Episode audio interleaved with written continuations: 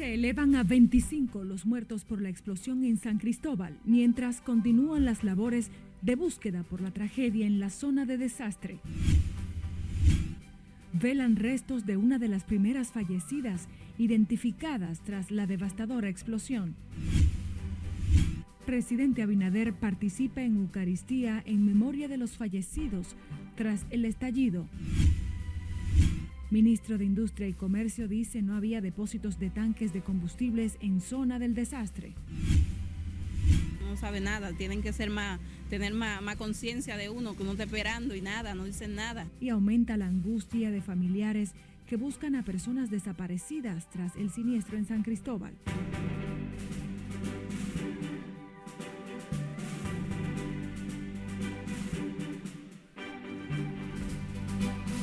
Muy buenas tardes, muchísimas gracias por sintonizar RNN Canal 27. Yo soy María Cristina Rodríguez y esta es la primera emisión de noticias. Hoy es 16 de agosto, conmemoramos en República Dominicana el 160 aniversario del inicio de la guerra por la restauración. Iniciamos con las informaciones.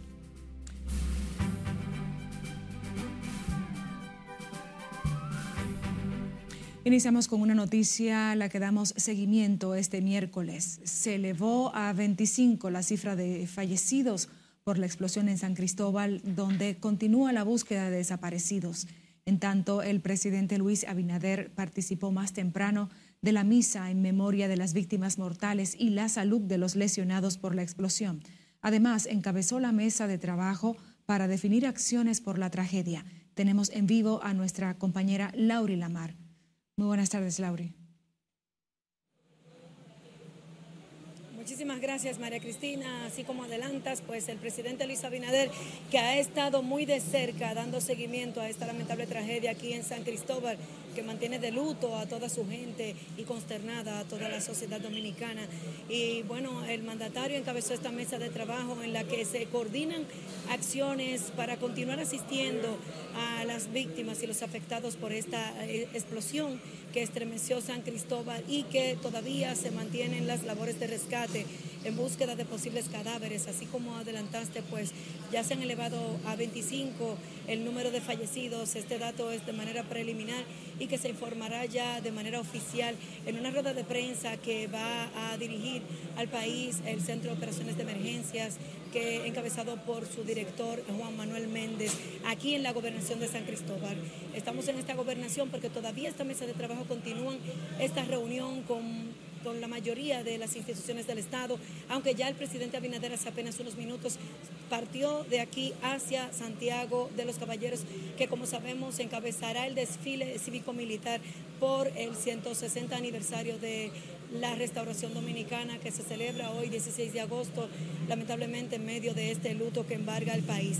El mandatario a su salida dijo que ya se está haciendo uso de unos fondos especiales que dispone el gobierno para este tipo de tragedias, eh, para emergencias y que se, se está utilizando, por supuesto, en las disposiciones que se han eh, hecho desde el principio para que los organismos de socorro del Estado y todas las instituciones que participan asistiendo a los afectados por esta tragedia. Aquí en esta gobernación están, eh, podemos destacar, los ministros de Obras Públicas, Industria y Comercio, el de Salud, está también el administrador del Banco de Reservas, directores de direcciones generales como Inespre, como la, directora de Superate, Gloria Reyes, y otros importantes funcionarios que dan seguimiento a esta lamentable tragedia y que asisten a todas las víctimas. El mandatario dijo que luego de ya completar eh, la búsqueda de rescate de los posibles cadáveres y que se tenga de manera oficial eh, un número exacto de que ya no hay que eh, no hay que buscar otros cadáveres y que los desaparecidos eh, pues ya se tenga respuesta de esta información, pues se concentrarán en lo que es eh, la reactivación del comercio aquí en San Cristóbal, específicamente en esta zona donde ocurrió la explosión, porque esta es una de las principales arterias comerciales de esta provincia sureña. Y vamos a escuchar las palabras del mandatario cuando dio estos detalles a su salida de aquí de la gobernación. Escuchemos y solucionar y llevarnos normalidad. Presidente, ¿identificaron se van acciones en todas las áreas. En el área de salud se van a continuar haciendo las acciones. Ya realmente se han atendido y la gran cantidad de personas afectadas ya se han dado de alta porque han sido leves y las que son ya de mayor gravedad pues se le está dando la atención debida y, y cubriendo en la parte de la parte ya eh, material eh, se está viendo las edificaciones que ya son un peligro para eh, proceder y demoler las acciones y ya se está preparando un plan de qué hacer con esa zona. También, atender a los pequeños negocios, atender económicamente a todos los pequeños negocios afectados. Ya de hecho el Banco de Reservas informó que va a tener un esquema de flexibilidad eh, y también yo sé que los demás bancos comerciales van a... El gobierno tiene un. Para calamidad ya lo vamos a disponer para atender este tipo de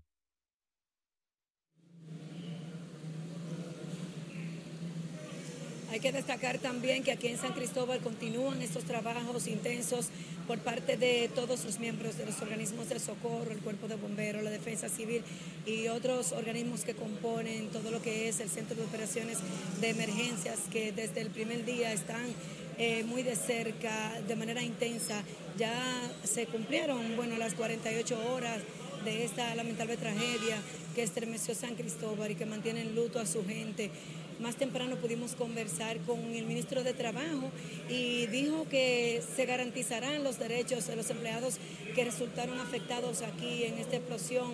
Se van a garantizar eh, lo que son los derechos laborales, eh, de riesgos laborales, para que estas personas puedan contar con este beneficio que les otorga la ley. También aquí otros ministros que siempre desde el primer día han estado asistiendo y que también como el de Obras Públicas, el de Salud y todos lo que hemos destacado. Aquí en San Cristóbal, en la zona cero, en la zona de desastre, se siguen estos trabajos intensos de remoción de escombros y vamos a esperar ya para las 2 de la tarde que el COE va a dar informaciones oficiales ya de lo que son las cifras de fallecidos que hasta el momento se tiene de manera eh, precisa y los eh, heridos que sabemos que rondan los 60 más o menos y que están distribuidos en distintos hospitales de Santo Domingo y de aquí de San Cristóbal y que también se le está dando un cuidado especial. Hay algunos que están en estado delicado y que esperemos que por supuesto puedan superar esta, eh, esta condición de salud. Nosotros vamos a continuar en seguimiento, María Cristina, para mantenerles informados a ustedes desde su pantalla, así que por el momento retorno con ustedes al estudio. Muchísimas gracias, Laura y Lamar, por tu amplio informe en vivo desde la gobernación de San Cristóbal y seguimos allí. De inmediato conectamos con nuestra compañera Margaret Ramírez, también en vivo, quien nos informa sobre la situación en la zona afectada por el estallido del pasado lunes. Muy buenas tardes, Margaret. Adelante. Gracias, María Cristina. Justamente como dices, estamos detrás de la edificación, una de las que ha sido más afectada por este siniestro. Justamente en estos momentos la edificación ha dejado de salir humo, eh, una, un panorama muy diferente al que se vivía hace, hace alrededor de una hora y media, cuando se podían ver el humo todavía salir de la edificación mientras las autoridades continuaban en las dolores de eh, rescate y de enfriamiento de la edificación. Más temprano nos contaba eh, Dolphy Rodríguez sobre la labor que están realizando en estos momentos. Los bomberos en estos momentos se encargan de realizar el enfriamiento de la edificación. Esta edificación donde funcionaba Casa Toledo, una eh, fábrica, un depósito de muebles y telas, ha sido la que más ha tardado en lograr controlarse. Las autoridades trabajan básicamente en el enfriamiento de la estructura para continuar con las labores de rescate y todo el procedimiento que sigue eh, luego de que se ha controlado totalmente el siniestro y poder determinar también, luego de todo este proceso, qué produjo este lamentable hecho. Todavía quedan en la edificación al menos tres o cuatro bomberos que siguen en las labores de enfriamiento, como ya antes le había dicho, y en la localización de posibles eh, víctimas todavía de este lamentable hecho. Escuchemos a Dolphin Rodríguez, jefe de operaciones de la Defensa Civil Entonces eh, todavía siguen eh, las labores. Hoy en el día de hoy tenemos tres unidades de, rescate del Distrito Nacional de la Defensa Civil, una unidad eh, de canina de personas de búsqueda de personas fallecidas. Está haciendo su trabajo ahí en los escombros. también está trabajando con nosotros directamente el INACID, claro, eso en apoyo al cuerpo de bomberos de aquí, de San Cristóbal. Estamos aquí dándole apoyo al Cuerpo de Bomberos de San Cristóbal por instrucciones de nuestro señor director ejecutivo de la Defensa Civil. Delfín, vemos que todavía eh, la edificación continúa destilando humo. ¿Cuál es la situación? Claro, esa es la fase de enfriamiento, como yo le decía en el día de ayer. Eh, se le hicieron trocha a la edificación para poder ventilar, que entre oxígeno y así poder eh, atacar el incendio directamente con un camión eh, que con cañones de con más presión de agua.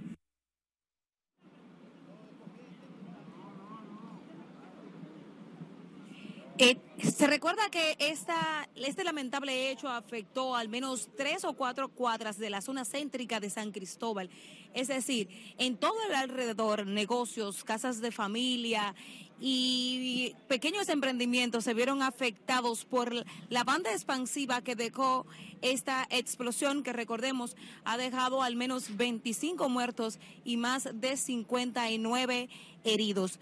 Los afectados eh, dicen y narran en su propia voz lo que vivieron durante esos minutos en los que sintieron el estruendo de la explosión y el movimiento que generó la misma. Escuchemos. Estábamos en la propiedad, primero pensamos que fue un temblor de tierra y después pensamos que se había caído un avión, porque como voló tantas cosas, vimos fuego, humo, piedra volando. ¿Qué piensa uno? Un avión se cayó. Y de ahí fue que vimos la triste realidad de que todo lo que pasó. Bueno, todos los cristales están rotos.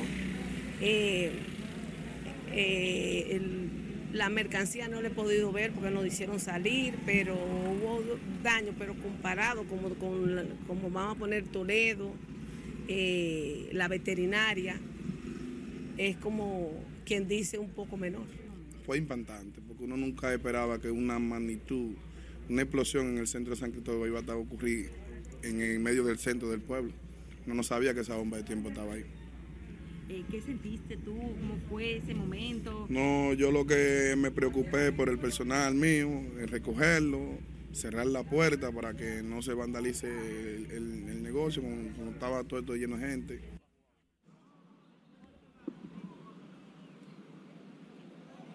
Destacar que en este, durante este proceso, durante este siniestro, ha reinado la solidaridad durante el momento, los momentos que hemos estado aquí aposados en todos los alrededores de lo que fue esta tragedia. Decenas de personas han llegado a todo el alrededor a, a traer agua, alimentos, a todo el personal eh, de la Defensa Civil, los bomberos, el Ejército y la Policía Nacional, que se han mantenido custodiando toda el área.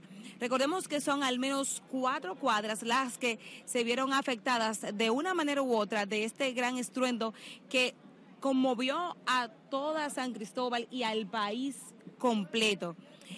Recordemos que la edificación sigue de manera debilitada, dicen las autoridades, están evaluando cuál es el procedimiento a seguir a partir de ahora, mientras eh, se mantiene acordonada el área, eh, restringida totalmente para que la población y los curiosos no se acerquen porque todavía esto representa una zona de peligro. Destacar que en el lugar también hemos visto personal de el expresidente Leonel Fernández, es decir, parte de la seguridad del expresidente Leonel Fernández, quien se estima que pueda llegar esta tarde a esta zona de desastre eh, para visitar y solidarizarse con las familias afectadas durante este siniestro. Esto es todo, María Cristina, lo que tengo desde San Cristóbal. Ahora retorno contigo.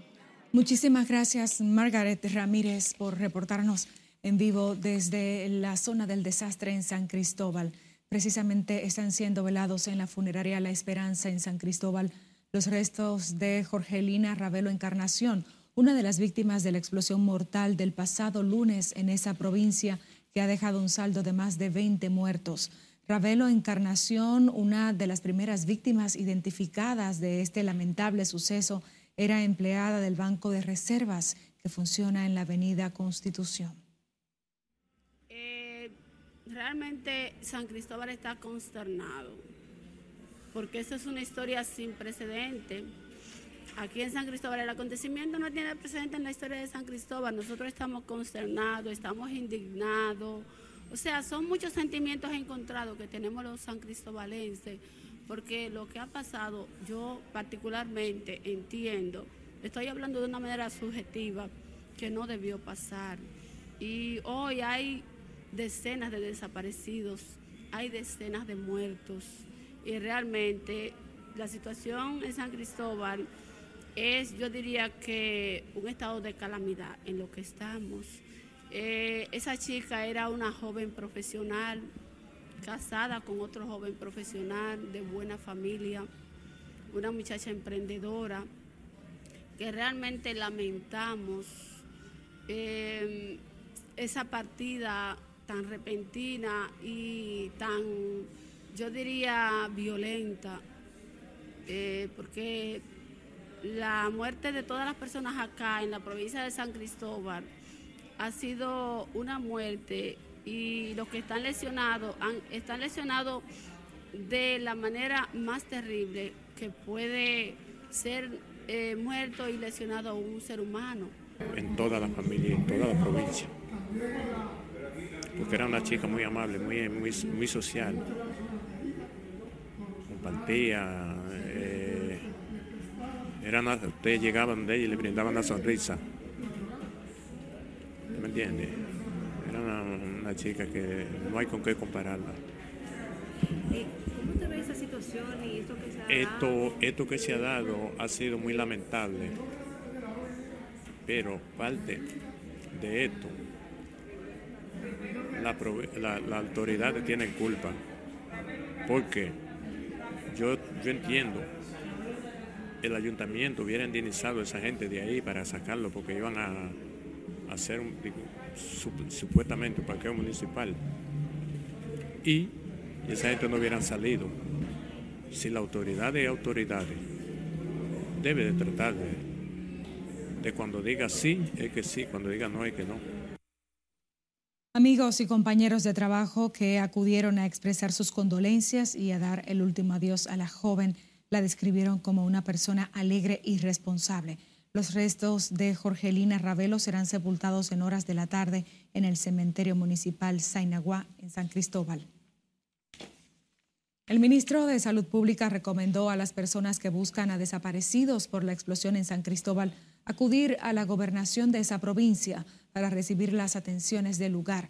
Daniel Rivera dijo además que se está dando seguimiento estricto a todos los pacientes que resultaron heridos en el siniestro. Bueno, hay que ser claro, hay unos pacientes que tienen trauma cráneoencefálico que son los más delicados, que son los que están en el NEI Arias Lora. Que eso no es por quemado, sino por la explosión. Esa osamenta, tal como ha definido el COI, ¿qué se hace ahora? Ahora vienen las investigaciones profundas para ver los determinantes que puedan dar detalles sobre qué personas pueden ser estas. Entonces ahora hay que dejar que el INACIP y Patología Forense se concentren en buscar estos detalles. Eh, fueron, eh, de estos son nueve. Nueve. No, la que oficial, como ustedes saben, eh, fueron publicadas por el COI, son un total de unos 12 más o menos. Entonces, hay otra parte que son las osamentas, que no se sabe si son qué cantidad. Ese, ese grupo carcinado, carbonizado, es que se va a investigar para ver cuántos son de estas personas que están ahí. El funcionario informó que se han habilitado áreas de atención especial en hospitales donde han sido llevados los heridos de esta tragedia. Rivera dijo que la prioridad es salvar vidas y recuperar la salud de los afectados. De su lado, el ministro de Industria y Comercio descartó que en el área de desastre de San Cristóbal hayan depósitos de tanques de combustibles y aseguró que en la zona de la explosión se trabajaba en la construcción de un parqueo. Víctor Ito Bisonó aseguró que se ha especulado mucho sobre el particular y reveló que en la zona donde ocurrió la tragedia estaba en proceso de desalojo. Eh, lamentablemente ha sido un incidente de mayor magnitud donde se han registrado eh, muertos, fallecimientos y heridos. En el terreno todavía están lo que, lo que están haciendo los levantamientos. En este caso, expertos en explosivos de la Fuerza Armada, los bomberos y ese tipo de cosas. En lo que nos toca a nosotros como industria y comercio, eh, ya tenemos la seguridad de que no hay tanquería de ningún tipo. Eh, lo demás me parece que es un terreno del ayuntamiento que estaban en proceso de desalojo para inaugurar un área de, parqueos eh, y, de, remoción de, la zona. Eh, más de ahí, por lo menos yo no tengo más información que pueda compartir o que, o que puedan ser determinantes. El funcionario aseguró que el gobierno no dejará solo a las familias de los afectados tras calificar como una tragedia sin precedentes lo ocurrido en San Cristóbal. Y no participó este miércoles en la misa que encabezó el presidente Abinader en memoria de las víctimas de la explosión. Y el ministro de Obras Públicas aseguró que por el momento el gobierno no dispondrá de recursos extras para asistir a los afectados por la explosión de San Cristóbal. Deligne Ascensión dijo, sin embargo, que el presidente Abinader ha instruido a todos los funcionarios no escatimar esfuerzos para que la zona de desastre vuelva a la normalidad. Hasta el momento no hemos tenido que disponer de fondos de emergencia y actuamos eh, conforme al protocolo del Centro de Operaciones de Emergencia, en donde el primer paso es tratar de rescatar a la víctima, controlar los efectos que pueda producir el evento para luego proceder. Sí, habrá una etapa en que deberemos estar más envueltos, que será en el retiro de escombro y en la evaluación del estado eh, de las distintas infraestructuras, del estado estructural de las edificaciones que han sido afectadas para ver y determinar eh, cuáles de ellas deben de ser demolidas eh, o cuáles de ellas pudieran ser eh, habitables.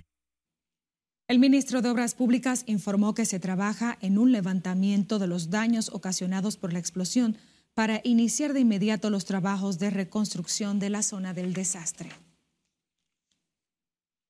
El director del Instituto de Auxilio y Vivienda informó este miércoles que los familiares de las víctimas de la explosión de San Cristóbal no tendrán que pagar servicios fúnebres.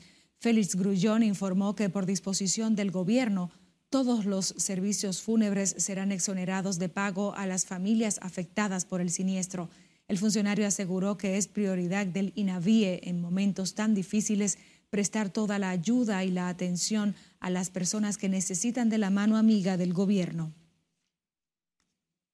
Y el senador por San Cristóbal reveló que en la medida en que avanzan las horas, las víctimas mortales aumentan en San Cristóbal, producto de la potente explosión que mantiene la ciudad sumergida en un ambiente de pánico y destrucción.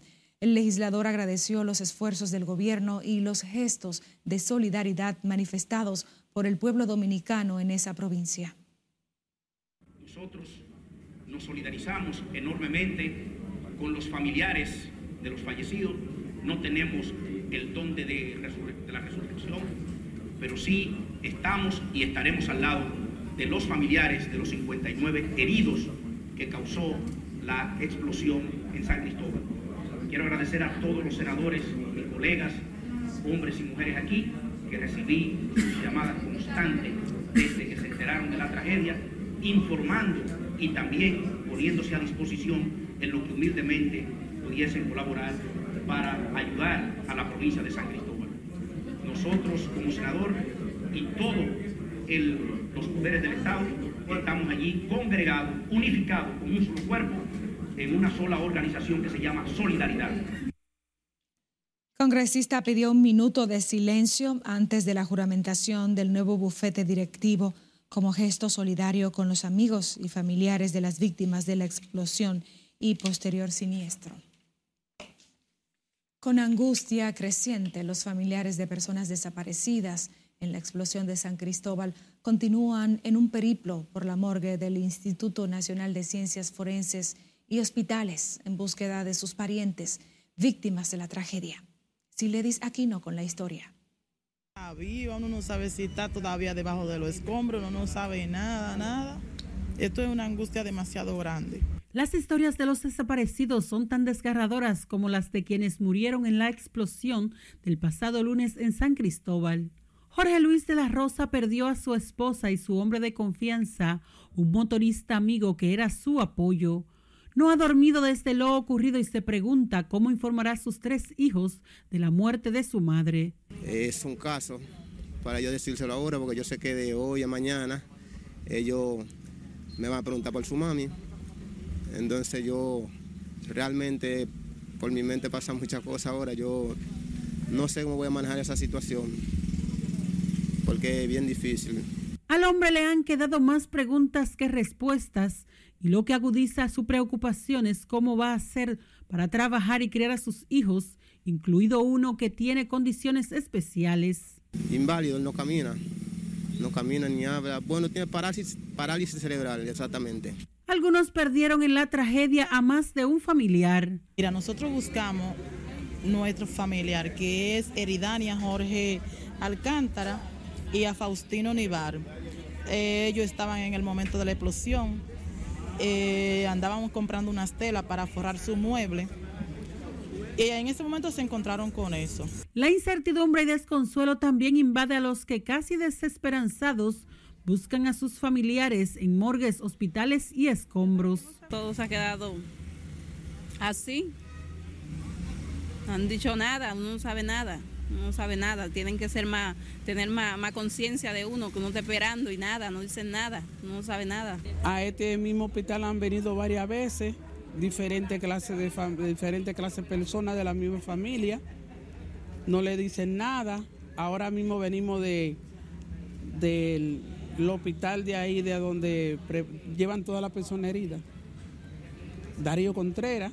Los parientes de desaparecidos se han mantenido en el INASIF y se han dividido en pequeños grupos para ir por hospitales e indagar alguna información sobre sus familiares perdidos tras la explosión. Sila Disaquino, RNN. Una noticia de último minuto. El presidente Luis Abinader dispuso que este jueves 17 de agosto sea de duelo nacional por motivo de la tragedia ocurrida este lunes en San Cristóbal. La disposición del mandatario está contenida en el decreto 367-23 emitido este 15 de agosto, informó el consultor jurídico del Poder Ejecutivo, Antoliano Peralta Romero. La medida establece que la bandera nacional deberá ondear a media asta en los recintos militares y edificios públicos en todo el país. Vamos a nuestra primera pausa. Al volver, instala nuevo bufete directivo en el Congreso Nacional. Además, Faride Raful advierte permisos irregulares convierten a República Dominicana en una bomba de tiempo presidente Abinader encabezará desfile por Día de la Restauración en Santiago. Y obispo critica a políticos y funcionarios que tienen problemas con la justicia. Más al volver, siga con RNN Primera Emisión. No le cambie.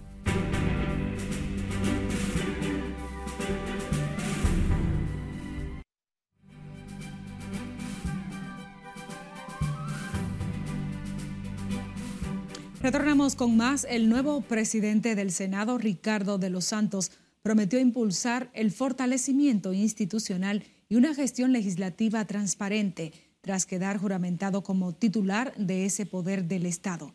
Nelson Mateo estuvo en el Congreso y nos tiene la historia. Si así lo hiciere, que Dios y el pueblo os lo premien, y si no, que os lo demande queda usted formalmente designado como presidente del Senado de la República. En el Congreso Nacional quedó instalado el nuevo bufete directivo que regirá durante el año que inicia este 16 de agosto. En el Senado, el dúo que presidirá recayó en Farideh Raful, vicepresidenta, y Ricardo de los Santos, sustituto de Eduardo Estrella, quien dirigió este órgano legislativo por tres años consecutivos. Estamos asumiendo el compromiso continuar fortaleciendo la institucionalidad en el Senado de la República. Ese poder del Estado garantiza la institucionalidad. Nuestro deber es nuestro deber, es nuestro compromiso y será honrado. El senador Aristides Victoria será el nuevo vocero del partido oficial en la Cámara Alta, mientras repiten Iván Lorenzo y Dionis Sánchez como voceros del PLD y la Fuerza del Pueblo, respectivamente. Por darme una nueva oportunidad como vocero de la bancada del Partido de Liberación Dominicana y decirles a ustedes que vamos a continuar con una oposición sensata y moderada. A Ricardo y a Faride le auguro éxito, le auguro una dirección como la queremos y también establecer que con ellos he tenido una gran amistad que probablemente a partir de ahora comience a cambiar. Ya en la Cámara de Diputados, Alfredo Pacheco y el bufete directivo fueron ratificados un año más. Porque impulsaremos la aprobación de proyectos trascendentales que aún quedan pendientes de aprobación de esa mora legislativa y que sirven y van a servir para el buen desarrollo de la República Dominicana. De inmediato, Pacheco y De los Santos convocaron a sesión para este jueves en el inicio de la segunda legislatura ordinaria. Previo, designaron sendas comisiones de legisladores para ir a San Cristóbal a visitar la zona de desastre Nelson Mateo, RNN. El saliente presidente del Senado, Eduardo Estrella, ratificó su decisión de no aspirar a reelegirse como senador de Santiago en su alianza con el PRM. El senador por Santiago aclaró, sin embargo, que la alianza se mantiene entre Dominicanos por el Cambio y el partido en el gobierno. tiempo había dicho que mis intenciones que vaya un relevo nacional, que aspiren otra persona y yo voy a apoyar con toda mi fuerza y toda mi, templanza a cualquier candidato o candidato. Pero mi primer objetivo es la reelección. El expresidente del Senado aclaró que deja la candidatura a senador por Santiago libre, porque cuando ganó esas elecciones lo hizo solo por un periodo y que apoyará a cualquiera de los aspirantes que escoja el PRM. Y la nueva vicepresidenta del Senado, Faride Raful, advirtió que la entrega de permisos dados por los ayuntamientos de manera irregular ha convertido el país en una bomba de tiempo. La senadora de la capital dijo que solo con una correcta aplicación de la ley de ordenamiento territorial se podrá evitar tragedias como la que produjo una explosión en San Cristóbal necesitamos que las normativas para el establecimiento de lugares donde se maneje cuestiones inflamables como el gas sean cumplidas. Este país es una bomba de tiempo en todas partes, en el Distrito Nacional por igual, establecimientos que no tienen uso de suelo, establecimientos que trabajan con gas propano sin ningún tipo de regulación, permisos que se han otorgado indistintamente violando las normativas. Faride Raful dijo tanto en San Cristóbal como en la capital y pueblos del interior. Hay que comenzar a revisar la permisología y el uso de suelos que se le están excediendo a las industrias y empresas que hacen uso de gas inflamable como combustible de operaciones. Y luego de agotar su agenda en San Cristóbal, el presidente Luis Abinader encabezará en Santiago el desfile cívico-militar en conmemoración del 160 aniversario de la restauración de la República. Los actos en honor a los héroes de la gesta se realizarán a partir de las 4 de la tarde en el área del monumento a los héroes de la restauración. El mandatario estará acompañado del alto mando militar y policial, así como de las autoridades de Santiago, funcionarios, entre otras personalidades. El presidente del Tribunal Constitucional, Milton Ray Guevara, manifestó que el 160 aniversario de la restauración es un llamado a retomar el espíritu valeroso de hombres y mujeres que alzaron el estandarte de la dominicanidad cuando la patria estaba en peligro. Al enviar un mensaje por la festividad patria, Ray Guevara recordó que la guerra de la restauración que inició el 16 de agosto de 1863 con el grito de Capotillo y concluyó el 3 de marzo de 1865, es insignia de lucha patriótica en la que se rescató la soberanía nacional. Destacó los esfuerzos del general Gregorio Luperón, Gaspar Polanco, José Antonio Salcedo, Pepillo, Santiago Rodríguez, Benito Monción, José Cabrera, entre otros que levantaron el alma de la patria.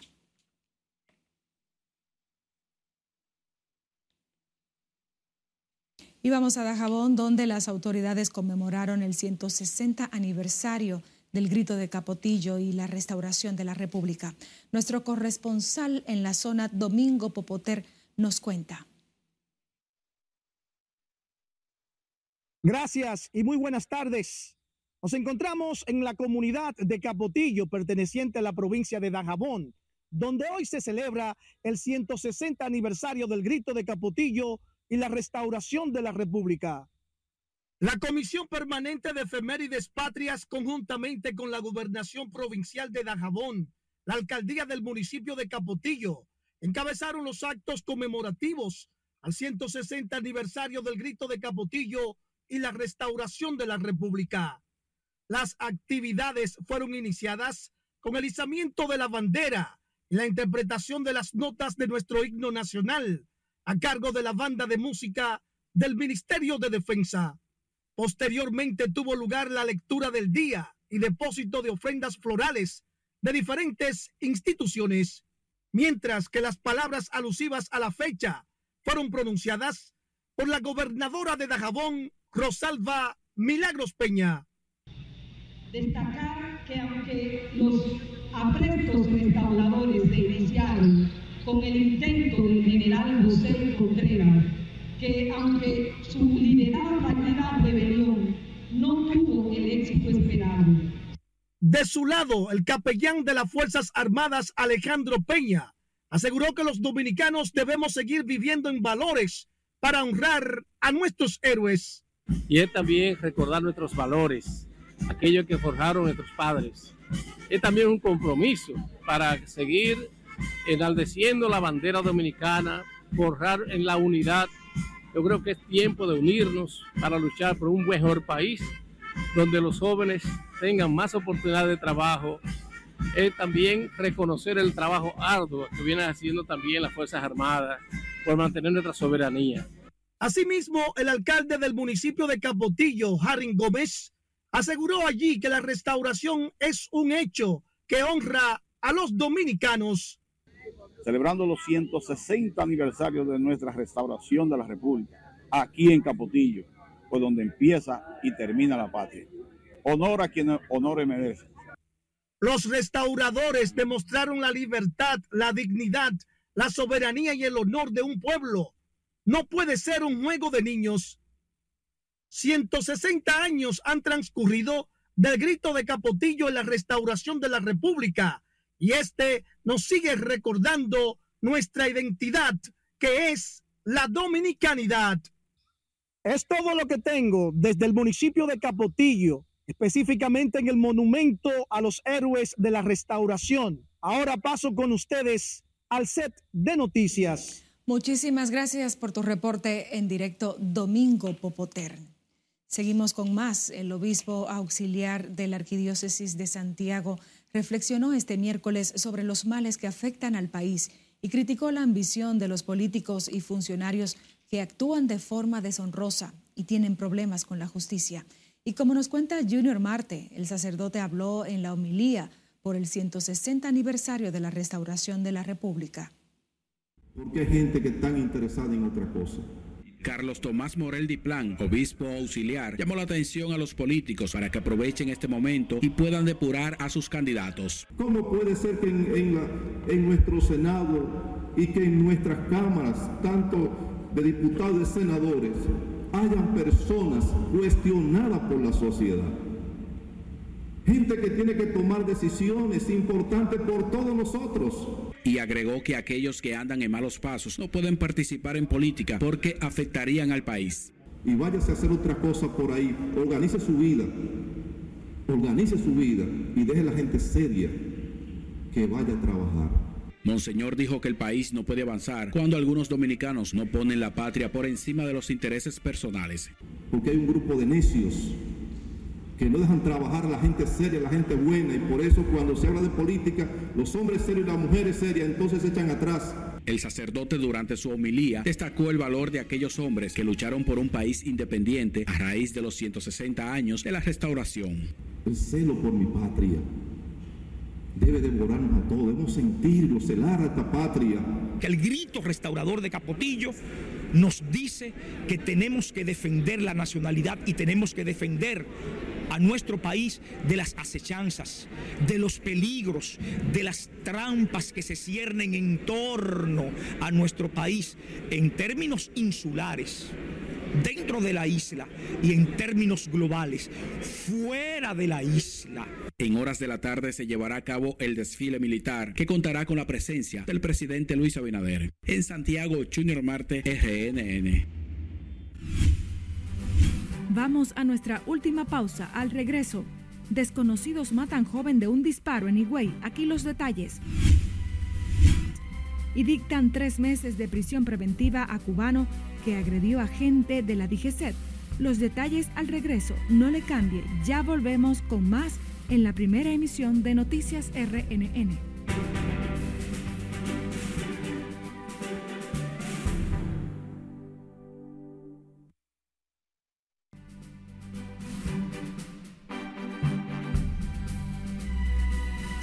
Muy buenas tardes. Iniciamos la entrega deportiva con un resumen de lo más interesante en las grandes ligas alrededor de los dominicanos. El primero que sonó el bate fue Marcelo Zunas con su cuadrangular número 24, un tablazo por el jardín central de 442 pies en la victoria de Atlanta sobre los Yankees. La mandó al morro de Montecristi. Liover Peguero con su quinto cuadrangular, el novatito se la trae 412 pies y en el City Field que no es fácil sacarla. Aplausos para este novato sensación de los Piratas de Pittsburgh. Por otro lado, atención, que los palos fue como de fiesta. De Oscar Hernández batió de 5-5. Logró su cuadrangular número 18. Tiene 151 en su carrera. 409 pies ese palo descomunal. Un doblete, lleva 21, remolcó tres carreras, totaliza 63. El de Bonao para el mundo de Oscar Hernández. Por otro lado, Jainer Díaz, el máscara, el receptor de los Astros de Houston, dominicano novato, tiene 16 cuadrangulares. Jainer ayudó a Houston a ganar 6 por 5 a Miami este martes. Un palo de 409 pies la mandó al morro de Montecristi por un descomunal batazo. Un cambio de su compatriota Johnny Cueto que le engarzó. Otro que le fue muy bien, Gary Sánchez, en el mismo primer episodio del partido, sacó la bola con bases llenas. De paso, el primer cuadrangular con bases llenas del equipo de San Diego en toda la temporada. 120 juegos. Y Gary Sánchez estuvo marcando el paso para que San Diego ganara el juego fácil. Por otro lado, la selección de baloncesto que está en España, que va para el Mundial, le mandó un mensaje de apoyo a todos los san cristobalenses y de paso nos unimos a las felicitaciones y a la reverencia de todos los bomberos, incluyendo a María Valera de 19 años, que es para mí una heroína.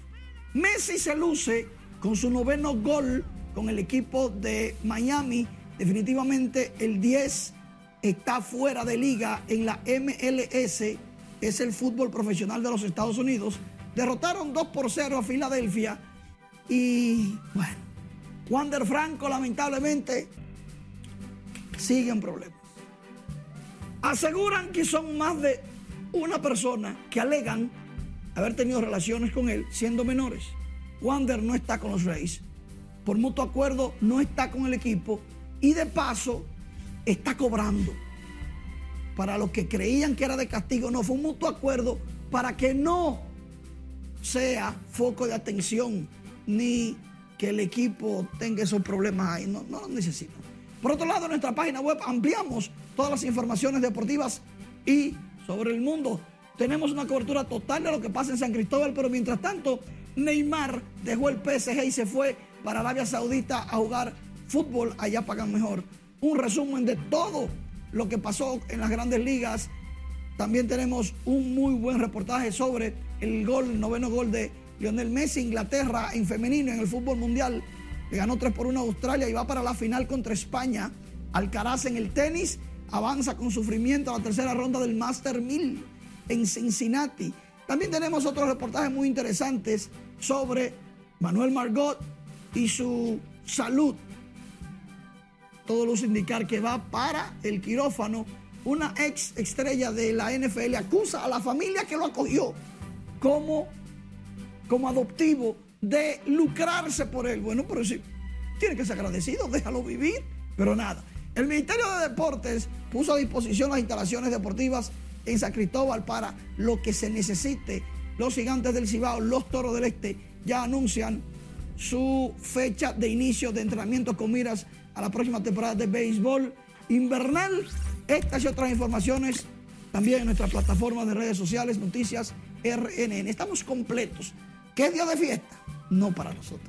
Ya lo sabe, 24-7. Seguimos con más. Un joven fue asesinado a tiros mientras compartía con un amigo en un centro de diversión conocido como La Baticueva, en el sector La Florida del municipio de Higüey, provincia de La Altagracia. Luis Mario Gil, de 20 años de edad, quien residía en el callejón 8 del citado barrio, recibió varios impactos de bala cuando le cegaron la vida. Según se informó, un hombre que se trasladaba en una motocicleta se le acercó a la víctima y sin mediar palabras le propinó varios disparos y huyó del lugar. Y el juez de la Oficina de Atención Permanente del Distrito Nacional impuso este miércoles tres meses de prisión preventiva en contra de Julio César Llorente, acusado de agredir a un agente de la Dirección General de Tránsito Terrestre durante un incidente ocurrido en la avenida Abraham Lincoln. El juez Rigoberto Sena decidió enviar a prisión a Llorente López porque con la bofetada ofendió al Estado, representado por el policía que realiza su trabajo en la vía pública, explicó Robert García Peralta, consultor jurídico de la DGCET.